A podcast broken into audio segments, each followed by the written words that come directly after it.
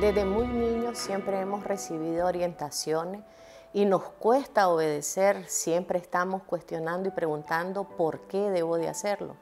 Llegamos a adultos y seguimos recibiendo orientaciones que nos llevan a hacer cosas incorrectamente cuando queremos hacerlas a nuestra propia voluntad.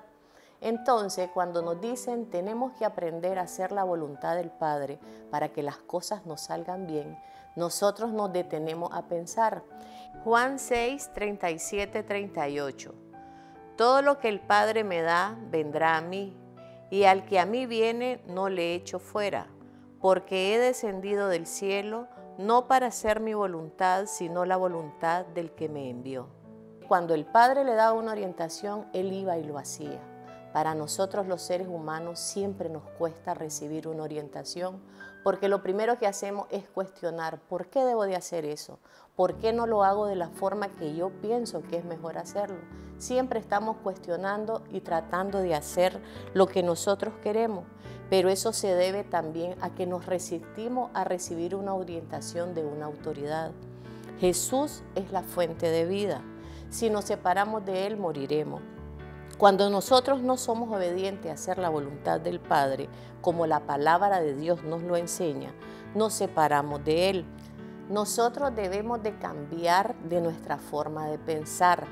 Debemos de dejar de ser seres voluntariosos y dejar acoplarnos al sistema de este mundo.